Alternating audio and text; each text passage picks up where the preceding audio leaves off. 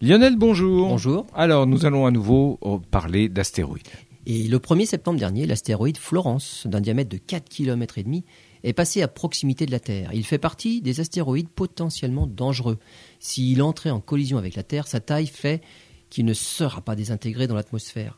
La fondation B612, son nom vient de l'astéroïde du Petit Prince, euh, elle rappelle qu'entre 2000 et 2013, ce ne sont pas moins de 26 corps célestes qui ont explosé dans l'atmosphère.